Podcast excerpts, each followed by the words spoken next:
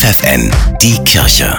Regional. Mit Steffi Behnke für die Region Oldenburg und Bremen. Die Corona-Infektion ist überstanden. Symptome wie Atemnot, Muskelschmerzen, Erschöpfung und Konzentrationsstörungen bleiben. Etwa jeder Zehnte hat nach der Infektion mit Long-Covid zu kämpfen. Eine von ihnen ist Katja Overhaus. Die 53-Jährige hatte während ihrer Corona-Infektion nur leichte Symptome. Danach hatte sie mit kognitiven Folgen zu kämpfen. Das heißt, ich habe ähm, Konzentrationsstörungen, Wortfindungsschwierigkeiten, Schwindel hatte ich ganz stark. Ich habe immer gesagt, ich, ich fühle mich, als hätte ich Wolle im Kopf. Das heißt, ich konnte äh, Gesprächen gar nicht folgen. Ich habe gesehen, es sprach jemand mit mir, aber ich konnte die Worte nicht zu Sätzen zusammenbringen in meinem Kopf. Hilfe finden Betroffene zum Beispiel in der Aphasie-Klinik in Fechter. Die Klinik bietet Langzeiterkrankten ein individuelles Therapieprogramm.